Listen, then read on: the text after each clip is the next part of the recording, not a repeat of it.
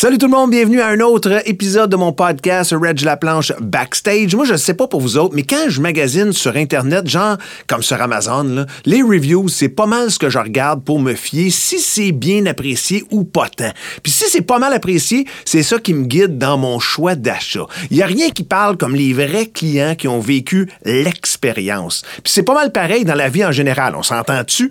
À bas extermination, des reviews, il y en a plus de 1000. Si tu veux pas te tromper, tu sais qui choisir. Plus de 1000 avis au Québec et plus de 4 ans comme choix du consommateur. Pour ma part, je l'ai ma réponse. Il n'y a pas de doute là-dessus. Abat Extermination, souvent imité, mais jamais égalé. Estimation gratuite, on est prêt pour la saison, une des plus grosses boutiques à Québec et des techniciens de pointe et souriants. Appelez dès maintenant 666 6667 ou visitez abatextermination.ca. Bonne écoute la gang. Thank you so much. Have a fantastic rest of your night. We'll see you next time. OK, parfait. Le band se dirige backstage. Reg est là. On va pouvoir y aller dans 3, 2, 1. Reg Laplanche Backstage. Reg Laplanche Backstage. Présenté par ABBA Extermination, souvent imité, jamais égalé. Quatre ans comme choix des consommateurs, ça parle ça. L'équipe est prête pour la saison. Demandez votre soumission à abaextermination.ca. Salut tout le monde, Reg Laplanche avec vous à Boulevard 1021. Cette semaine, autre épisode de mon podcast Reg Laplanche Backstage et c'est un immense plaisir d'avoir avec moi backstage mon patron, mon collègue, surtout mon ami, Nicolas Leclerc. Hey Nick, comment Hey, ça va? Salut Reg, ça va bien toi? Oui, ça va tellement bien. Je, je, je veux commencer avec une petite précision OK. que ceci n'est pas une demande qui vient de plus haut ou d'ailleurs. Ce n'est pas une discussion imposée dans Non. le backstage. Cette idée vient 100% de moi. Et même, chers auditeurs, j'ai dû mettre un peu de pression même pour convaincre que ça se passe. Que je veux juste que ça soit clair. Cette rencontre, cette discussion-là, c'est mon idée, c'est quelque chose que je voulais faire absolument. Oui, ben c'est sûr que de notre côté, on n'est pas les gens les plus extravertis sur Terre. Fait que des, euh, on n'a pas eu à exposer beaucoup euh, ce qu'on a fait, puis notre parcours des dix dernières années non plus par le passé. Fait que c'est comme une première, puis c'est bien aussi que ce soit avec toi. Je suis bien content. Ben moi, je trouve que c'est vraiment important de le faire. Euh, c'est, euh, important. C'est le fun à faire, c'est important à faire parce que souvent, tu sais, on va se dire, c'est, si nous, on va pas parler de nos exploits et nos bons coups, qui va parler de nos exploits et nos bons coups? Et je pense, euh, je le dis depuis que je suis euh, rentré chez Leclerc Communication, je me sens tellement bien ici. Euh, j'adore la, la gang, j'adore la famille, c'est super important de, le- de le mentionner. J'ai souvent mentionné aussi que la dernière fois que j'étais bien comme ça dans ma carrière, c'est dans les belles années de Musique Plus. Fait que ça remonte quand même à loin et ça, ça en dit beaucoup sur mon expérience puis comment je suis heureux ici avec euh, la belle gang. Mais honnêtement, c'est le plus beau compliment qu'on peut nous faire parce que c'est un peu ça qu'on essaie de bâtir, mon frère et moi, depuis, euh, depuis 10 ans. Une grande famille. Tu sais, c'est pas au-delà d'une entreprise qui veut faire des profits. On, on, est aussi, on travaille aussi avec des êtres humains. Puis Ouais. c'est tellement important aussi euh, à ce niveau-là. Fait que c'est ce qu'on essaie de créer. Puis de voir le sentiment d'appartenance de tous nos employés, c'est ce qui nous remplit le plus de fierté, c'est sûr. Nick, on va commencer avec une grosse question. Moi, ça fait 25 ans que je fais ça. J'ai euh, interviewé des milliers et des milliers de personnes, les grandes stars de ce monde. Je suis connu pour poser souvent les, euh, les vraies, les grandes et les grosses questions. Je vais commencer avec euh, la réaction que les gens ont lorsque je leur dis que je travaille pour Leclerc Communication. OK. C'est euh, Mais il doit avoir des biscuits partout, c'est malade! la réponse à ça, c'est non. de temps en temps. De- hey, mais, mais, honnêtement, rarement. J'ai- Ouais. J'ai rarement vu. des- mais c'est tellement drôle que le bon, c'est malade que c'est comme une des premières Ouais. choses que. Puis je suis obligé tout le temps de dire non, non, il n'y a pas comme tu pas un tiroir à quelque part. On n'arrive pas dans le studio. Puis que, puis moi, j'adore les célébrations. Puis j'adore. C'est ça que j'ai chez nous. Puis sans- c'est pas une plug gratuite. C'est la, c'est la réalité de la chose. Mes kids adorent. Mais non, c'est malade. Le monde me dit tout temps ça, puis je suis tout le temps comme, nope, non, non, non, non, non, Non. non, oubliez ça, c'est pas, pas, pas ça, là. Non, il n'y a, pas- y a pas de biscuits partout, là.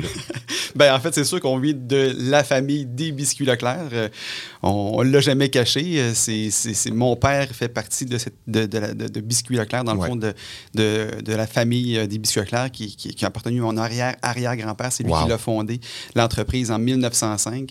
Ensuite, à mon arrière-grand-père, puis à mon grand-père, qui, lui, a eu six enfants. Donc, les six enfants étaient impliqués au sein de l'entreprise. Et, euh, et donc, il y a- évidemment, on n'a plus d'affiliation avec, euh, avec Ouais. en ce moment. Euh, mon père a, a quitté euh, l'entreprise dans les, dans les 15 dernières années.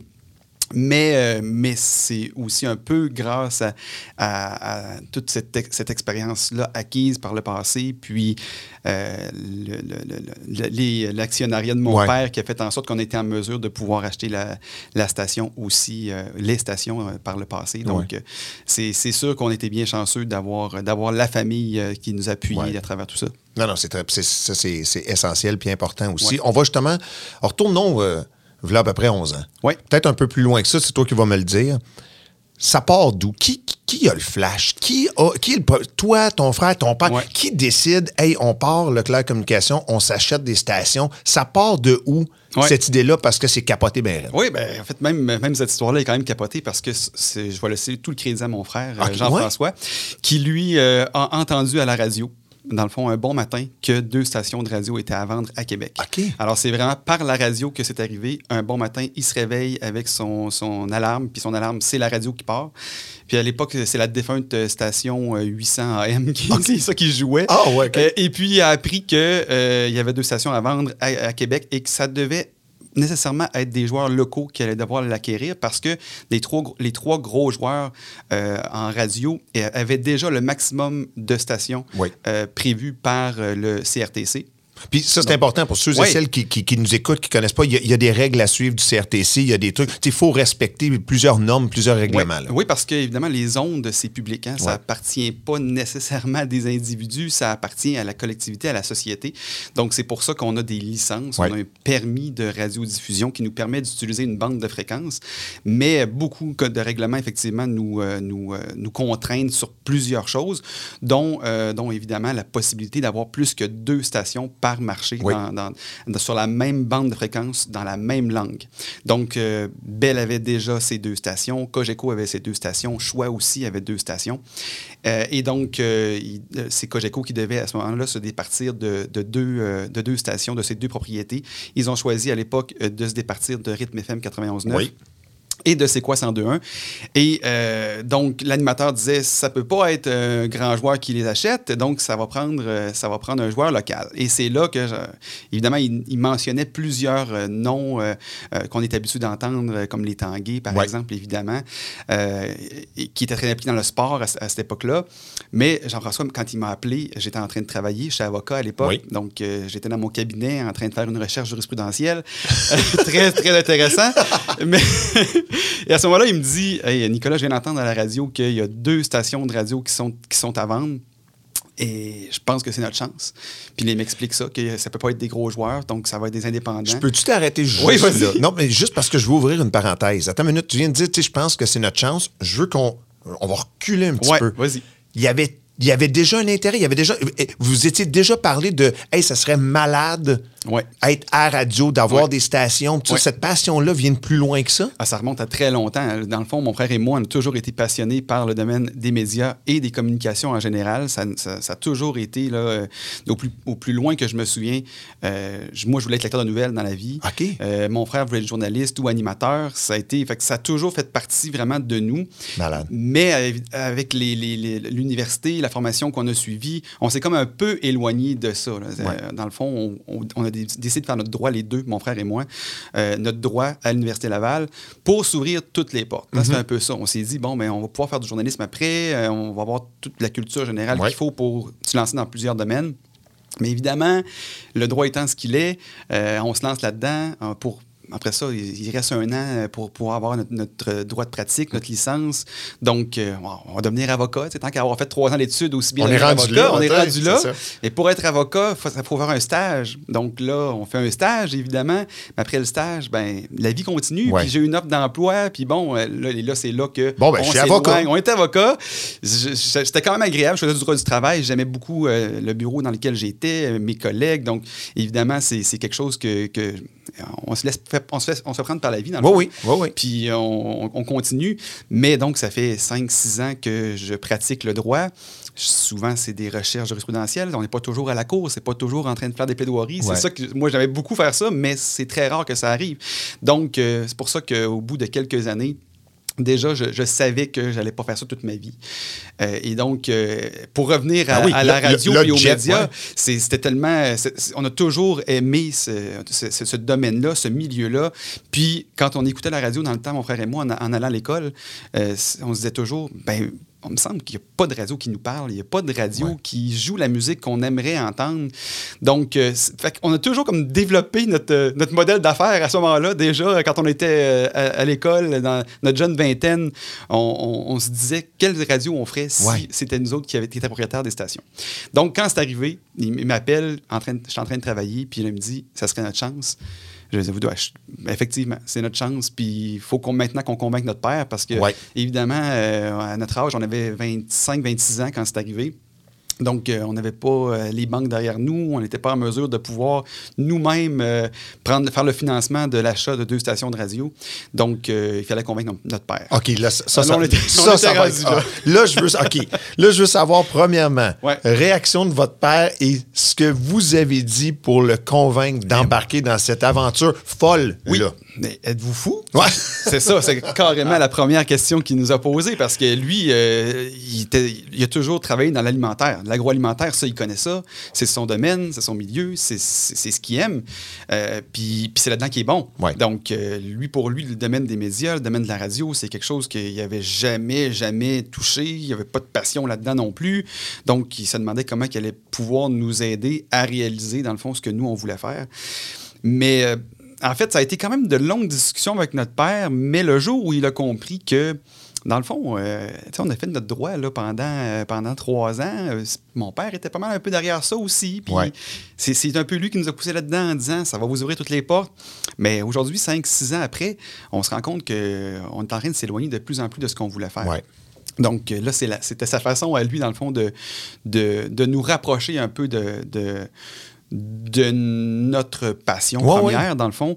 Puis, de- fait que ce qu'il nous a dit, c'est pas je vais vous les acheter. Pas ça pendant tout qu'il nous a dit. Il nous a dit on va s'entourer de gens qui connaissent ça, des professionnels dans le domaine, puis on va faire une offre qui est juste, qui est raisonnable, puis on, si on les a, tant mieux. Ouais. Puis sinon, il va y avoir autre chose. Y avait-tu bien des joueurs pour ces deux Il stations-là? qu'il y en avait quand même pas mal. Ouais. On était, oui, parce que c'était c'était comme euh, une- un appel d'offres de, de la part de Cogeco Ouais. euh, qui, qui, ten- qui tentait- qui ten- voyons, qui, euh, qui prenait le pouls, là, dans le fond, des joueurs potentiels. Puis il y en a beaucoup là, quand même qui ont, euh, qui ont embarqué. Je pense qu'il y avait quatre ou cinq offres différentes, Wow. euh, incluant la nôtre. Et, euh, mais c'est ça. Donc, le fait qu'on a pu s'entourer de professionnels, même mon cabinet d'avocats à ce moment-là, à l'époque, euh, a travaillé sur le projet, euh, des comptables, des financiers. On on- on s'est entouré vraiment de, de- de personnes très compétentes pour nous aider dans ce deal-là. On a rencontré aussi les gens qui étaient sur place à la radio. Donc, on a rencontré les directeurs, les gestionnaires des radios à ce moment-là. Ça a permis à mon père d'en connaître un petit peu plus sur, sur le domaine, Ouais. sur le milieu.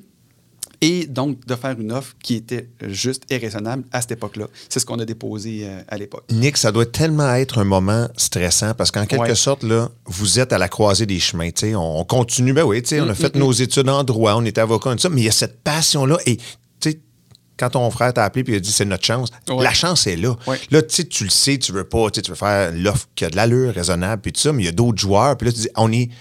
Oui, ça pourrait arriver là, dans une couple d'années. Cette situation pourrait se représenter, mais c'est là, là, Oui, que ça se passe. exact. C'est là qu'on pourrait finalement, vivre de notre passion puis sauter. euh, Tu dis que ça pourrait se représenter, mais en réalité, ça pourrait pas se représenter. C'est vrai, C'est une chance d'une vie parce Ouais. que euh, il y a- le, le maximum de stations dans le marché de Québec est atteint, et ça depuis vrai. plusieurs années. Il n'y a aucune possibilité de pouvoir ajouter une station de radio dans la bande de fréquence de, euh, à, à Québec. Ouais. Le CRTC l'a déjà refusé à plusieurs reprises en disant que le marché de Québec, il est saturé. C'est vrai qu'actuellement, avec euh, il y a neuf stations commerciales, c'est C'est énorme. C'est énorme Ouais, pour énorme. le marché de Québec. C'est un des plus gros marchés de radio au Canada, un des plus concurrentiels aussi. Fait que c'est pour ça que qu'un joueur qui arriverait puis qui dirait aujourd'hui j'ai le goût d'investir en radio, j'ai le goût de lancer une nouvelle station, ben il peut pas Ça le se faire. fait pas. Ça ne se peut pas. La seule façon de pouvoir le faire, c'est d'acquérir un joueur qui existe. Ouais. Donc euh, on s'entend que c'était vraiment la chance d'une vie. Fait que je vais, je vais me reprendre. Ça doit être un moment pas Ouais. mal stressant, hein, parce que dans le fond, c'est la chance Ouais. d'une, vie. Exactement, c'est en plein ça. C'est en plein ça. C'était, c'était, c'était carrément ça. Puis euh, c'est ce qui a fait en sorte que euh, à l'époque, euh, on était stressés. Vraiment, mon frère et moi. Pour être sûr qu'on avait déposé une bonne offre, Mhm. allait nous mettre en tête de liste, puis que- qui allait faire en sorte que Cogeco allait vouloir négocier au final avec nous plutôt qu'avec un des autres joueurs. Ouais. On n'avait aucune idée qu'est-ce que les autres avaient à faire. C'était pas, c'était pas public, là. C'est, c'est Cogeco le savait. Fait qu'il fallait qu'on arrive avec l'offre la plus alléchante, la plus intéressante, mais en même temps, il fallait pas exagérer non plus Ouais. pour pouvoir la rentabiliser. Dieu sait que ça, ça a pris du temps aussi, mais ça, j'imagine qu'on y reviendra. Non, oui, tard. oui, oui, oui. Fait que c'est ça, ça a été, euh, oui, très stressant, un moment charnière. Puis il reste que quand on a déposé l'offre, ça a été très long avant qu'on ait un retour de Cogeco aussi. Fait que euh, on était extrêmement stressé pendant des semaines et Ouais. des semaines avant qu'on reçoive finalement le téléphone de Cogeco qui nous dit Les gars, finalement, on- après avoir analysé tout ça, c'est avec vous qu'on veut négocier en exclusivité à partir de maintenant. Ta réaction? Ah, J'ai encore des frissons Ah juste, à, oui, hein? juste à y repenser. J'en doute pas. Oui, c'était quand même un beau moment, ça. euh, de... ouais, c'est le premier moment où on a célébré, mais il y a eu plusieurs autres moments où on a dû célébrer parce que c'était pas fini, mais ça reste quand même un des moments où, euh, OK, on s'est dit, là, on, là, on approche. Là, on est vraiment, vraiment proche, là, parce que c'était pas une question d'argent. on, était, on avait fait l'offre la plus intéressante pour Cogeco. Et on, on était prêt ensuite à passer euh, aux prochaines étapes. Il fallait négocier avec eux autres certaines autres petites clauses, certaines autres, euh, mais on était vraiment proche d'avoir euh, d'arriver à, à la ligne d'arrivée. Euh, mais ça a quand même été un autre long processus. Là, ça Ouais. reste que Cogeco, euh, c'est propriétaire d'hommes d'affaires qui ne voulaient pas laisser s'en laisser imposer non plus.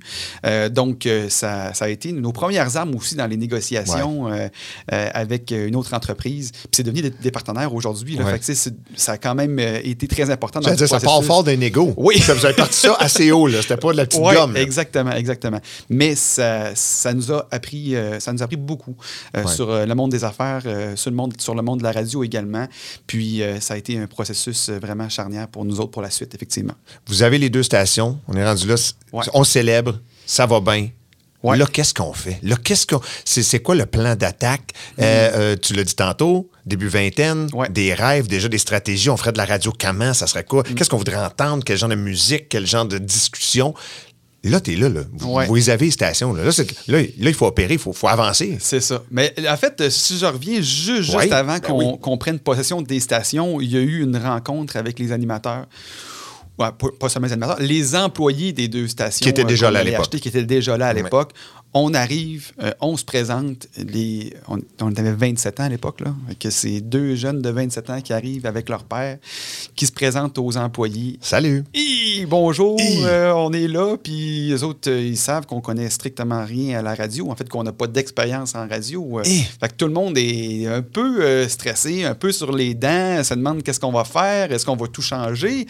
Effectivement, il y a un gros stress là, pour- par rapport aux employés, puis c'est tout à fait normal, parce que quand, un- quand un nouvel acheteur Ouais. Arrive, y a, personne n'a aucune idée de sa stratégie d'affaires. C'est quoi leur plan? Est-ce qu'ils vont euh, mettre la hache dans la programmation? Est-ce qu'ils vont complètement changer le branding, puis on n'aura plus notre place au sein de Hey, l'entreprise? je l'ai vécu, moi, en tant que talent à Musique Ah, bah oui. tu sais, C'est Astral qui rentre, ça, Belle qui rentre, tu, sais jamais ce qui va se passer. là, sais. un moment très angoissant Ouais. pour les employés, puis c'est tout à fait normal. Mais je dirais que l'angoisse était vraiment partagée.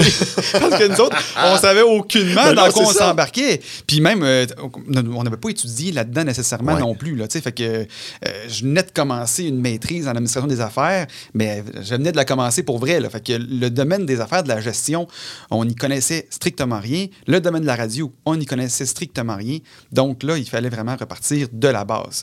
Puis prendre le temps de parler à nos gestionnaires sur place, les Ouais. directeurs, les employés. Puis c'est ça qu'on a, qu'on a fait au début. On a pris le temps de les écouter, voir qu'est-ce qu'eux feraient pour améliorer les choses, euh, comment eux, euh, qu'est-ce qu'eux feraient pour la radio qui, qui fonctionnait plus ou moins. Ouais. Avec FM 91.9, on savait dès le départ que cette station-là devait être changée. Oui. C'est une station que ça faisait pas loin de 10 ans que Cogeco euh, avait bâti, avait fondé, euh, et la station ne levait pas, tout simplement, dans les sondages. Il y avait très peu d'heures d'écoute, Ouais. euh, même chez les 25-54. Il y avait, il y avait quand même Véro, Véronique Loutier à l'antenne du retour de cette station-là. Même avec Véro. Mais même avec Véro, il n'y a rien qui fonctionnait. La station ne levait pas.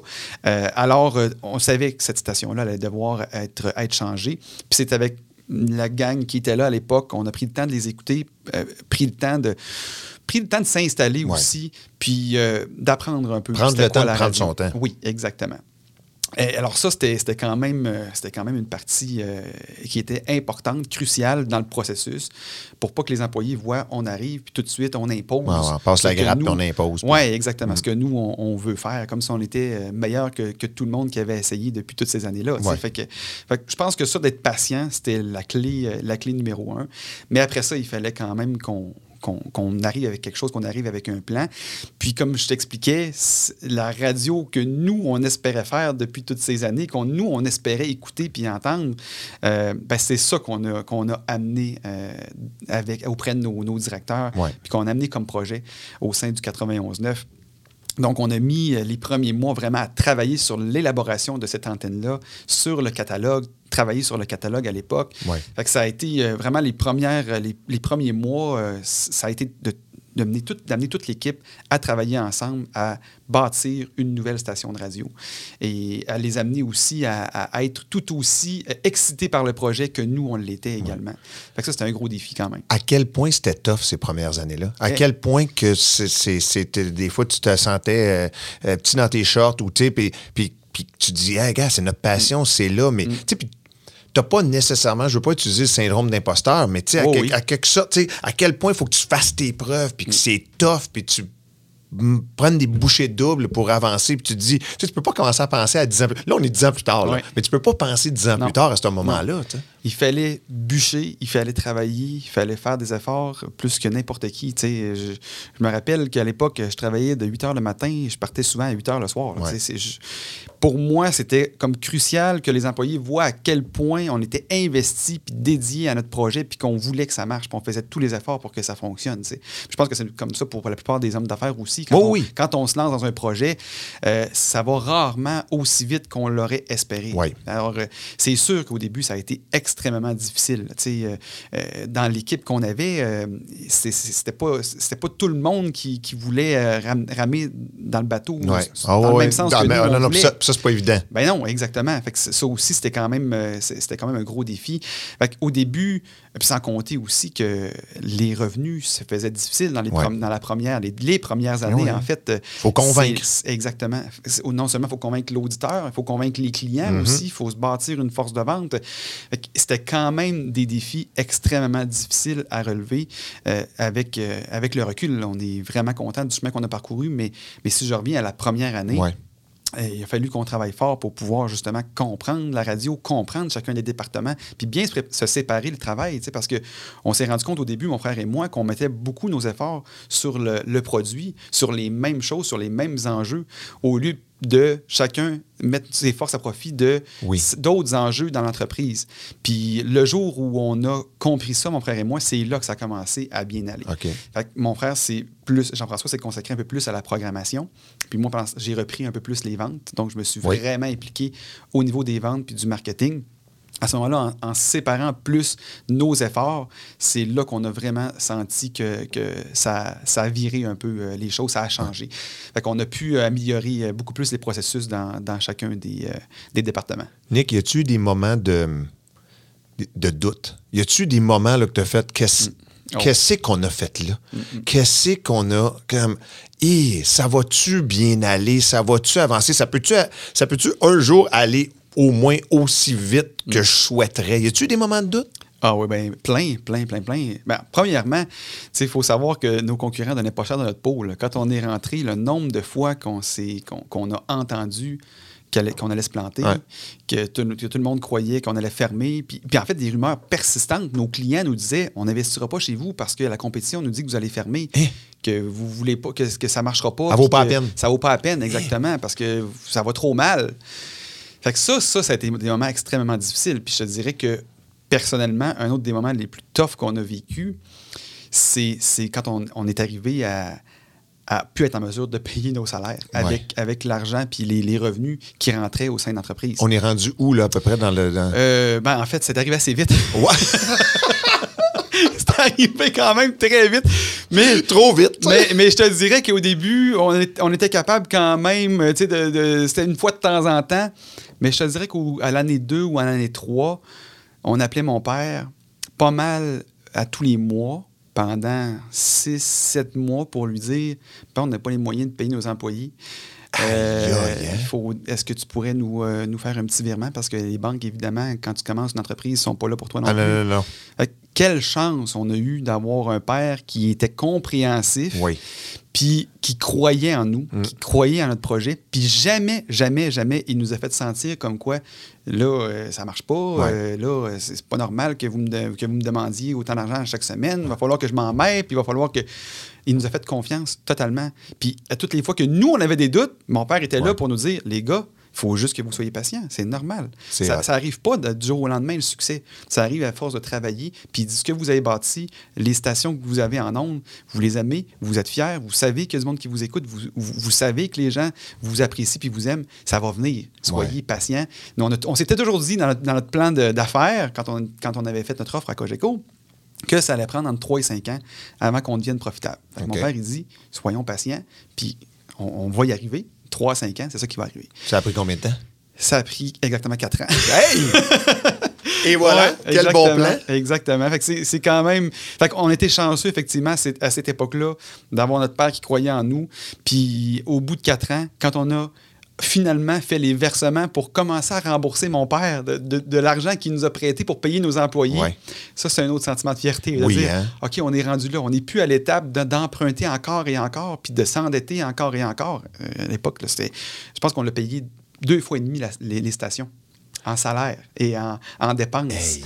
Parce qu'à cette époque-là, on s'était endetté comme à deux fois et demi la valeur Hey. de l'entreprise. Fait que c'est- stressant, là. Ouais. C'est- vraiment... Ah, euh, ben, Pas à peu près. Oh oui, puis euh, il y, a, il y a- il y a des- il y a différents types d'hommes d'affaires. Il y en a pour qui sont, sont très risqués, puis ça leur dérange pas de s'endetter. Euh, Moi, dans- je suis un petit peu plus sécuritaire. Fait que dans, dans le- dans le profil, moi, ça me stressait pas mal plus, là, cette, Ouais. cette- cette époque-là. Mais euh, quand on s'est mis à rembourser mon père, là, pff, OK, le stress est, est parti. Les bons sondages sont arrivés. Puis là, on, on commençait à souffler un petit peu. Puis euh, par la suite, ben, ça, ça a toujours été de mieux en mieux. Fait que, On va continuer d'ailleurs la, la- la discussion euh, chronologique de cette belle histoire-là. Des fois, je vais faire des mini-parenthèses. pour ça. ouais, Puis- problème. Puis, puis je pense que là, c'est le, le- le bon moment. Euh, je voulais absolument, absolument en parler. Moi, depuis, ça fait quoi, un an et demi à peu près que je fais partie de la, Ouais. de la grande famille de Leclerc Communication. Et je trouve, et ce que je trouve important pour moi, c'est les belles et bonnes valeurs qu'il y a ici. Ça, est-ce que ça vient de la famille? Est-ce que ça vient de votre père? Est-ce que ça vient de votre jeunesse, ces valeurs-là? Ah, je pense, ben, je pense que oui. euh, je pense que c'était tellement important pour nous autres à la base, euh, comme entreprise, de, de mettre la, table sur les valeurs. C'est quoi qui était important pour nous? Puis euh, la valeur de, famille. Je pense que ça, ça vient beaucoup de, de mon père, de ma mère aussi, de tout notre entourage. Euh, ça, c'est pour nous, c'était comme la valeur fondamentale de, de l'entreprise. C'est qu'au-delà, comme dit- j'ai dit tantôt, de, de vouloir faire des profits, ben, Ouais. c'est important, je pense, qu'on a un sentiment de famille, puis que les gens qui viennent travailler sont, sont pas là juste pour euh, encaisser leur chèque de paye, Ouais. mais sont heureux, sont contents de venir travailler. Puis, fait que oui, je pense qu'au niveau euh, des valeurs de respect, de passion, de créativité, euh, tout ce qu'on a amené dans les, dans les dernières années, euh, je pense qu'effectivement, ça vient de- du, côté, du côté de notre famille qui nous a beaucoup inculqué ces valeurs-là quand on était jeunes. ouais. Hey, parlons un peu de nos amis collègues. Oui. On pourrait faire facilement un sitcom Ah. ici avec la belle gang chez Leclerc. Non, mais c'est malade. On a tout. le- C'est-tu un Mm. Que chaque employé soit un personnage? Il y a quelque chose, non, mais il y a une personnalité. Là, chaque employé, chaque- c'est ça qui fait la beauté de la chose. Il n'y a, pas de gris ici. Là. Non. On est, il y a zéro gris. là. Puis ça, il y a de la couleur. Je là. te jure, ça fait un an et demi que tu es ici, mais il y a dix ans, c'était exactement la même chose. Chaque employé qu'on avait était un personnage en soi, un personnage de sitcom. C'est drôle parce qu'Alexandre Barrette est rentré dans mon bureau il y a deux jours. Puis il m'a dit exactement ça. Il dit J'ai fait la radio, il était venu euh, jeudi enregistrer à week-end Oui.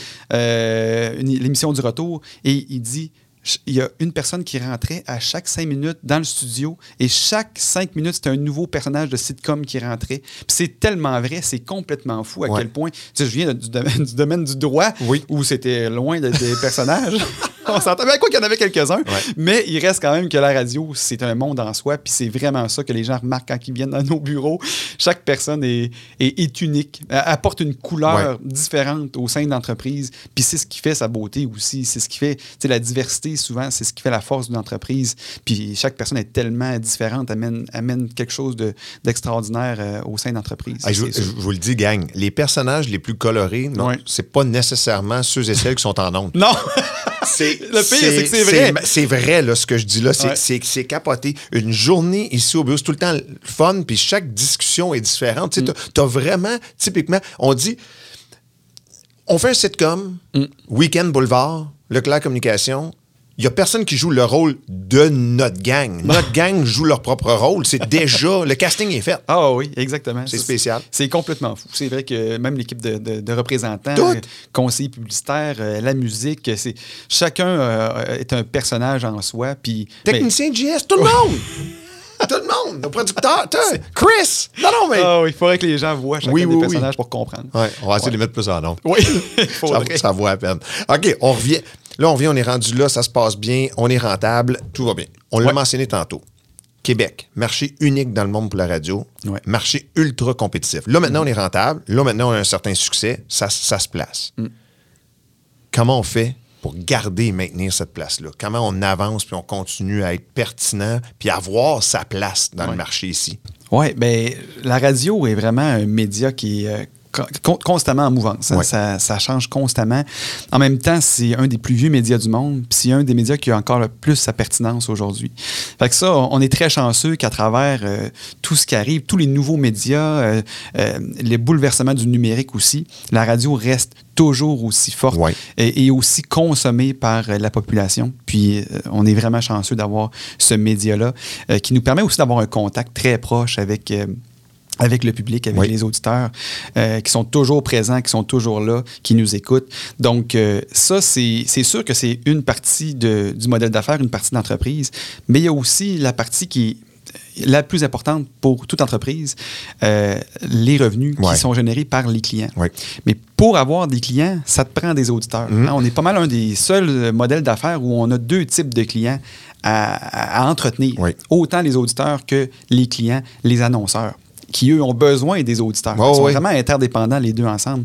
Mais pourtant, c'est ce qui fait en sorte que euh, si on veut progresser, si on veut euh, s'améliorer, c'est de, de- de les entretenir de la meilleure façon des deux côtés. Alors, euh, pour ce qui est des clients, ben, c'est vraiment d'être en mesure de pouvoir bien les servir. Puis, avec les années, on a une équipe qui est là, qui est efficace et euh, qui change pas. Ouais. À travers les, les difficultés de recruter puis la main-d'œuvre en ce moment, on a une des chances d'avoir une équipe qui est très, très vie- vieille, en fait. Plusieurs employés ont 5, 6, 7, 10 ans d'ancienneté chez nous. Puis on est vraiment chanceux, ça, d'avoir ça. Puis ça nous permet vraiment d'avoir des représentants qui, ça- qui, ont, qui entretiennent des relations avec leurs clients depuis très, très, très longtemps. Donc, au-delà d'avoir des bons sondages, au-delà d'avoir des bonnes codes d'écoute, puis d'avoir des, des, des- des auditeurs euh, plus- toujours plus nombreux au, nombreux au rendez-vous, il y a aussi la partie d'aller euh, entretenir notre clientèle, puis de s'assurer qu'ils soient, elles aussi, toujours au rendez-vous euh, et, et qu'ils investissent plus chez nous que n'importe où ailleurs. Puis, et de les, de les convaincre aussi que euh, oui, il y a des nouvelles offres numériques. Oui, c'est facile d'aller faire du Google AdWords puis du Facebook, mais, mais à travers ça, qu'on reste un, un média traditionnel, encore tellement pertinent. Et, et, euh, et qui nous permet de faire de la notoriété pour ces clients-là, beaucoup plus que n'importe quel média numérique. Ça, c'est la clé, je pense, du succès de n'importe quelle entreprise en radio. Ouais. Et, et d'entretenir cette clientèle-là, d'avoir des bons représentants qui sont capables de l'expliquer à leurs clients, puis, puis euh, de garder de bonnes relations avec leurs leurs clients, ça fait aussi partie d'un des succès puis de, de, de Leclerc Communication. Puis je pense que ça, on, on le réussit à Ouais. le faire euh, très, très bien également. Je suis peut-être un peu fucké dans le temps. Tu on, on va essayer de trouver, on va mettre le Ouais. doigt dessus. Fut un temps, on annonçait partout la mort de la radio traditionnelle. La radio payante arrivait. Qui allait écouter la radio gratuite et traditionnelle Ouais. dans son char quand si tu payes juste un petit montant, tu peux écouter des stations de radio de partout dans le monde? Ouais. Ça tombe où ça dans l'aventure? Est-ce que, est-ce que, est-ce que ça tombe pendant que vous avez ou c'est-tu avant? Non, C'était là, c'était là avant, c'était là pendant, c'est toujours C'est là. toujours là, Tu ouais. le- le- le médi- euh, la radio est un média qui est très vieux, mais en même temps, on a toujours prédit sa mort, puis la mort n'est jamais arrivée. Alors, on dirait que médi- le radio radio est un média qui est extrêmement résilient. Ouais. Tu sais, oui, il y a, il y les, nouveaux, euh, les, les nouvelles façons d'écouter la musique en continu dans, nos- dans les voitures. Mais il reste qu'avant, c'était les CD qui étaient là. Tu sais, Il y a toujours. euh, les- le Spotify a remplacé les CD en réalité.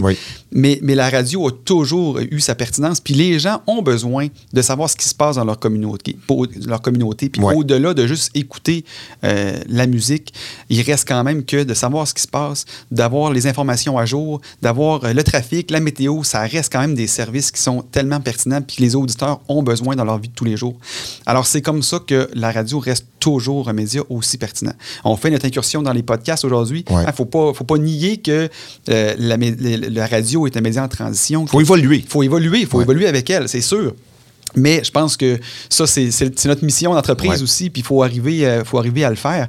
Mais je pense que la radio va toujours rester, même la radio traditionnelle dans la voiture euh, euh, qu'on écoute à la maison, ça reste quand même toujours un média extrêmement pertinent, puis qui va, qui va le rester encore pour très très longtemps. On, on- on le sait, la radio satellite, par exemple, est Ouais. arrivée peut-être un, un petit peu après ou un petit peu avant qu'on fasse notre incursion en radio. Puis il y a beaucoup de gens qui, à partir de ce moment-là, ont dit ça y est, la Ah, tout, le radio, monde, ça, tout le monde disait. ça va être terminé. C'est fini. Tout le monde va écouter euh, les animateurs qui sont à New York, euh, Los Angeles. Euh. Puis- mais il reste que, c- à- à- au Québec, c'est à, à peine 8% des gens environ qui écoutent la radio, euh, la radio satellite. Puis ce, taux-là ne monte pas avec les années. Ouais. Ça reste entre 5 et 8 C'est c'est vraiment très, très bas.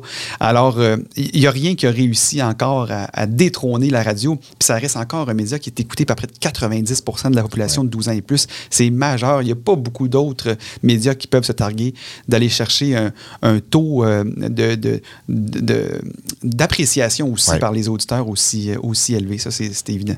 L'idée d'entrer et d'attaquer le marché montréalais Oui. est arrivée quand? Et, et, et- et comment Mais dans ça- cette histoire-là? Je pense que c'était la suite logique des choses, dans le sens où, à partir du moment où on avait deux stations de radio qui fonctionnaient très, très bien du côté de Québec, on regardait les opportunités de croissance pour l'entreprise. Évidemment, il y a plusieurs possibilités, mais euh, on aime tellement ce qu'on fait, Ouais. on est tellement passionné par ce qu'on fait que ce ce qu'on voulait faire, c'est encore faire de la radio. Et euh, ben, nous, on, on vise plutôt les marchés euh, centraux. euh, les, les... Fait qu'on s'est dit que le marché de Montréal, qui était le plus gros marché de radio euh, au Canada, c'est pour nous, c'était comme la suite logique des Un choses. Christy de beau défi. Oui, exactement. Puis évidemment, euh, ça a été long avant qu'on réussisse à faire notre incursion parce Ouais. que, comme je l'expliquais, euh, n'arrive pas dans le marché de la radio qui veut.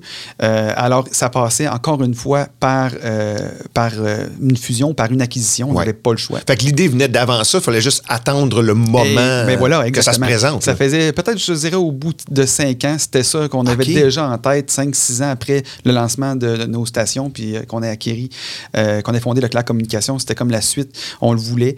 Puis, mais il fallait trouver le bon moment, le bon timing, la bonne opportunité. Euh, à l'époque, on s'est fait approcher pour euh, acheter euh, Choix. Oui, je Le- me souviens de ce moment-là. Et ouais. le 91.9. Donc, on avait le 91.9 à Montréal. Ça nous permettait d'avoir notre station à Montréal, de faire notre incursion euh, à Montréal et en même temps de, de mettre la main sur une autre station extrêmement performante à Québec. Donc, on a sauté à pieds joints dans cette transaction-là dans les négociations avec euh, RNC Media à l'époque. Ça a été quand même un autre euh, très, très gros euh, travail pour mon frère et moi, puis euh, un autre gros défi qui nous Ouais. attendait.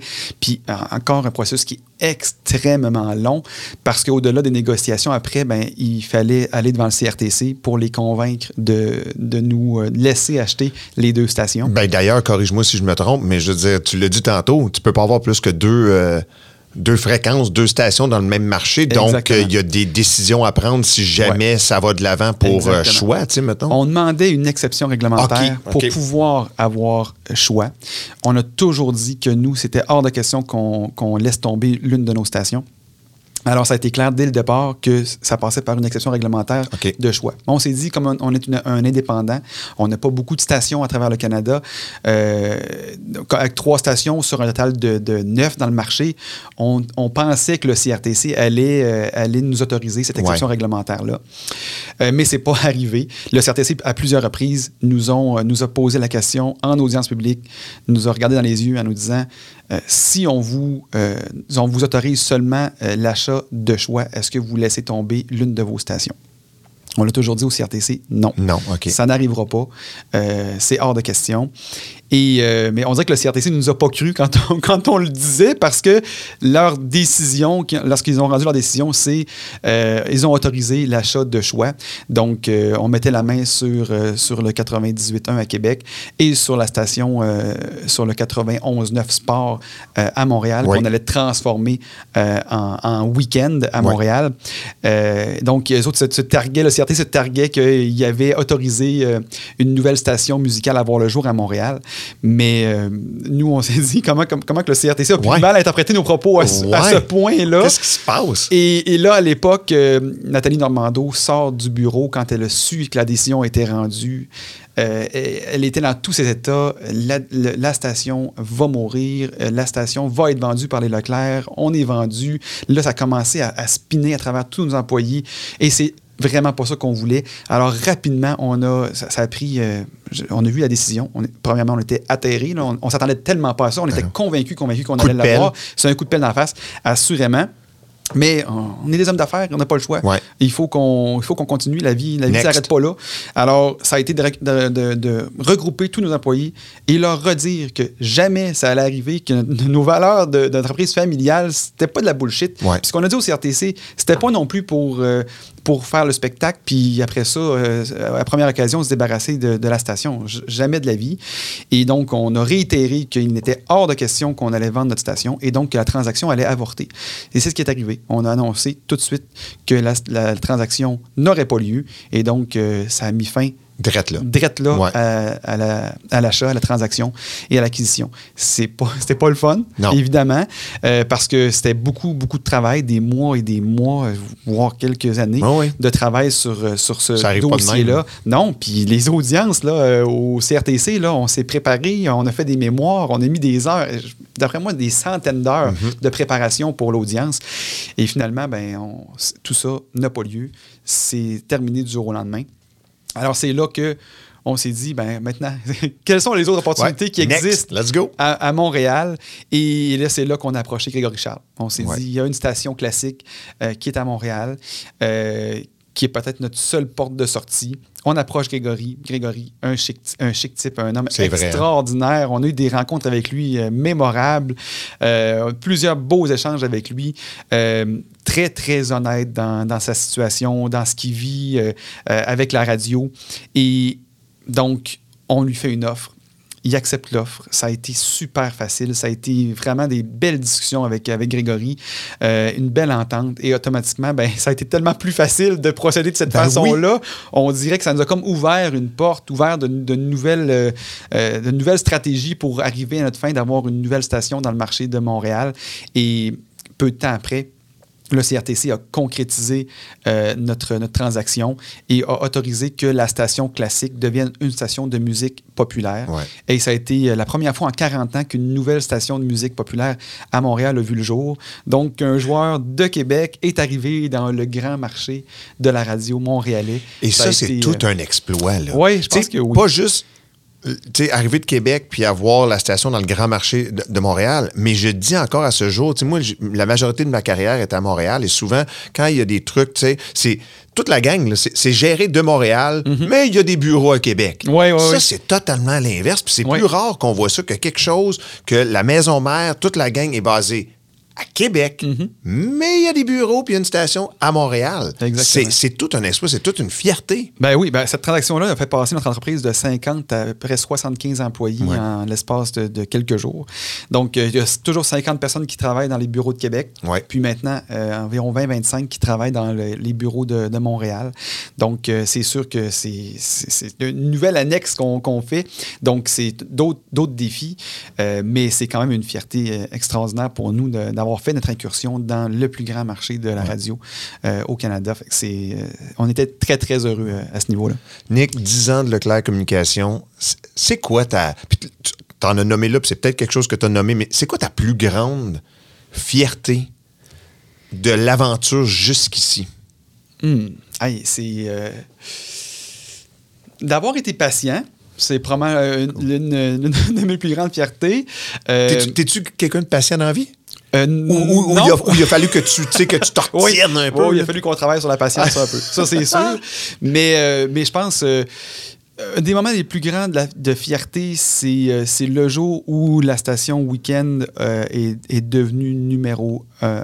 Ouais. Du jour au lendemain, chez les 25-54 ans. C'est- c'est- on parle toujours de, de- que toutes les stations sont numéro un, mais Ouais. la réalité, c'est qu'on veut être numéro un 25-54 ans parce que c'est ce que les annonceurs veulent aller chercher. Tu l'as mentionné tantôt, ça va ensemble, Ça va auditeurs et, Donc, et clients. Les annonceurs recherchant vraiment les 25-54 ans, ben, il faut qu'on ait le maximum d'auditeurs et d'heures d'écoute auprès des 25-54 ans pour assurer la pérennité d'une station de radio. Et, et c'est là, il y a quelques années, qu'on est arrivé à, à détrôner euh, toutes, les, toutes les stations. euh, parce qu'on partait, on partait de loin. Hein, Ouais. Week-end, euh, en fait, c'est 91.9 qui était dernière dans le marché. Et petit à petit, année après année, on Started from the dirigeait- bottom, now we're on here. dirigeait un rang, exactement, un rang, un après l'autre.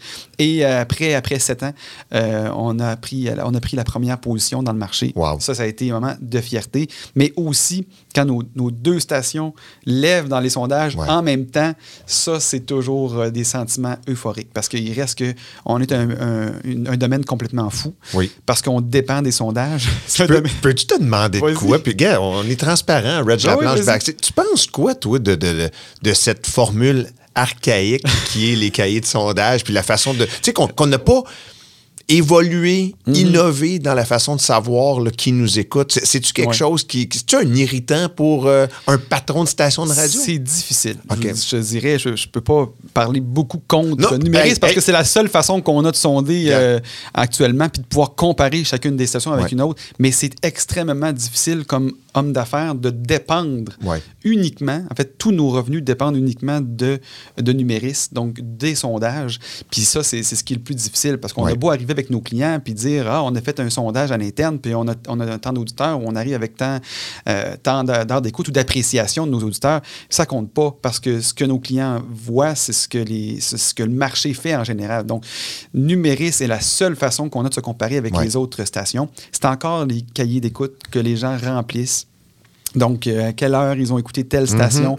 Donc, oui, c'est une formule que- qui, qui, qui a très, très. euh, que- que- qui date de très longtemps, mais qui a fait ses preuves à travers les années. Puis tout le monde joue Et- avec les mêmes. oui, puis puis il faut savoir les sondages, hein, que- qu'est-ce que que c'est. Ça- En fait, quand, quand on étudie un petit peu les statistiques, euh, un sondage, on- la première chose qu'on nous apprend, c'est qu'il y a une seule certitude, c'est qu'il est faux. Mhm. Un numériste ne peut pas jamais nous dire voici le sondage, c'est ce- c'est exactement le 100% la portrait. réalité, là. Non, ce n'est jamais la réalité en un, un sondage. Donc, c'est sûr moment où, un moment où on apprend, on, sait ça, on apprend à vivre avec, puis à se dire, bon, il va en avoir toujours des mauvais sondages. hein. Ouais. On le sait, 19 fois sur 20, un sondage va, va rentrer dans 95% de la marge d'erreur. Ouais. Une fois sur 20, il va être complètement en dehors de la traque, euh, même de la marge d'erreur. Ça sera pas. Puis la marge d'erreur est immense en Oui. radio. On parle de 25% 50% sur certains groupes d'âge. Donc, c'est des très grosses marges d'erreur, mais il faut apprendre à vivre avec ça, puis se dire, oui, des fois, on va avoir des mauvais sondages, des fois, on va en avoir des très, très bons aussi. Ouais. Puis, normalement, dans la, dans la moyenne de tout ça, on devrait, euh, on devrait se trouve. on devrait se trouver exactement. C'est pour ça qu'on regarde plus les tendances avec les années. Il faut voir les tendances, sondage après sondage, où, sondage, où on se trouve. Ouais. Puis euh, c'est plus ça qu'on regarde à travers, euh, à travers les, les années. Puis euh, c'est ça, il faut apprendre à vivre avec. Ça fait 10 ans. Puis c'est toujours aussi difficile parfois, mais Ouais. ça fait partie de la vie. Puis en même temps, ça fait des moments extraordinaires quand on ouvre le sondage puis qu'on voit qu'on a progressé. Ouais. C'est toujours des moments euphorisants pour toute l'équipe. Mais on espère en vivre le plus souvent possible. Ouais, puis on- comme on dit, tout le monde joue avec, les, avec, la, avec la même réalité, tout le monde joue. Avec les mêmes normes. Là. Exactement. Euh, dix, dix ans de Leclerc Communication, on s'en va où, Nick? Qu'est-ce que, qu'est-ce- non, mais qu'est-ce que tu vois? Comment tu vois les prochaines années? Qu'est-ce que tu souhaites pour les prochaines années? Ouais. C'est, sans, sans euh, dévoiler les secrets des dieux, là, on n'a pas besoin d'aller là. Mais tu sais, toi, Nick Leclerc, comment tu- Ouais. tu, vois la suite des choses? Ben, je pense de, de- moi j'ai toujours on a toujours été des gens quand même patients euh, dans le sens où euh, euh, on prend pas des décisions intempestives parce qu'il y a un sondage qui est, qui est plus ou moins bon. On, on- on laisse le temps au temps, puis on regarde les choses aller. Puis de, de bâtir la station de Montréal, c'est notre priorité, on, on est arrivé en pleine pandémie. Ouais. On l'a lancé en avril 2020. Ça, en fait, en, en ju- on l'a eu en avril 2020, mais on l'a lancé euh, en août 2020. Ouais. Fait en pleine pandémie, c'est quand même pas évident. Au moment où toutes les habitudes d'écoute des gens avaient été chamboulées, le télétravail, Mm-hmm. les gens qui circulent moins, euh, font pas de voiture. Donc, euh, ça, c'est vraiment de, de mettre nos énergies, nos efforts à bâtir cette station-là, puis d'arriver au niveau des autres stations musicales du marché de Montréal. C'est c'est ça qu'on va travailler vraiment pour les prochaines années. Puis aussi, de, à Québec, ben, de consolider notre force, euh, notre force euh, de, de nos deux stations à Québec, puis de conserver leur pertinence, puis Ouais. toujours trouver le produit qui va plaire euh, au public, puis à ce qu'il veut entendre.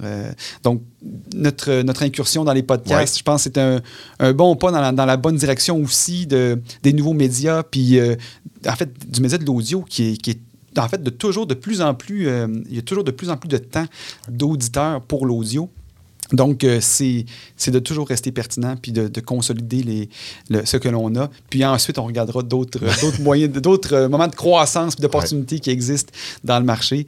Mais, euh, mais on est très heureux avec, avec les trois stations qu'on a en ce moment. Puis on travaille tellement fort avec notre équipe pour, euh, pour continuer à, à- à- à toujours faire des gains puis à toujours, à, à jamais s'asseoir sur nos lauriers, dans le C'est- fond. c'est ce qui est important. C'est toujours ça qui est important, exactement. Nicolas Leclerc, patron, collègue, ami, félicitations pour les dix dernières années. Merci beaucoup. Bravo. Euh, c'est avec une immense fierté que je fais partie de la grande et belle famille Leclerc Communication. C'est gentil. Euh, c'est, euh, c'est- c'est- c'est vraiment beaucoup de plaisir et un immense merci parce que je sais que c'est pas nécessairement Non. ta tasse de thé puis pas quelque chose que tu aimes faire, mais merci d'être passé nous voir, d'être aussi transparent, aussi honnête à Reg Laplanche sur backstage puis d'avoir eu cette belle discussion avec moi aujourd'hui. Ben, c'est une fierté de t'avoir chez nous aussi, Reg. Euh, Plaisir partagé. Merci beaucoup. On s'en va-tu prendre une bière? Là? Ouais. OK. Salut tout le monde. À la semaine prochaine. Ça, c'était de l'accès VIP. Soyez là la semaine prochaine pour une nouvelle édition de Reg la planche backstage. Présenté par ABBA Extermination, souvent imité, jamais égalé. Quatre ans comme choix des consommateurs, ça parle ça. L'équipe est prête pour la saison. Demandez votre soumission à abaextermination.ca.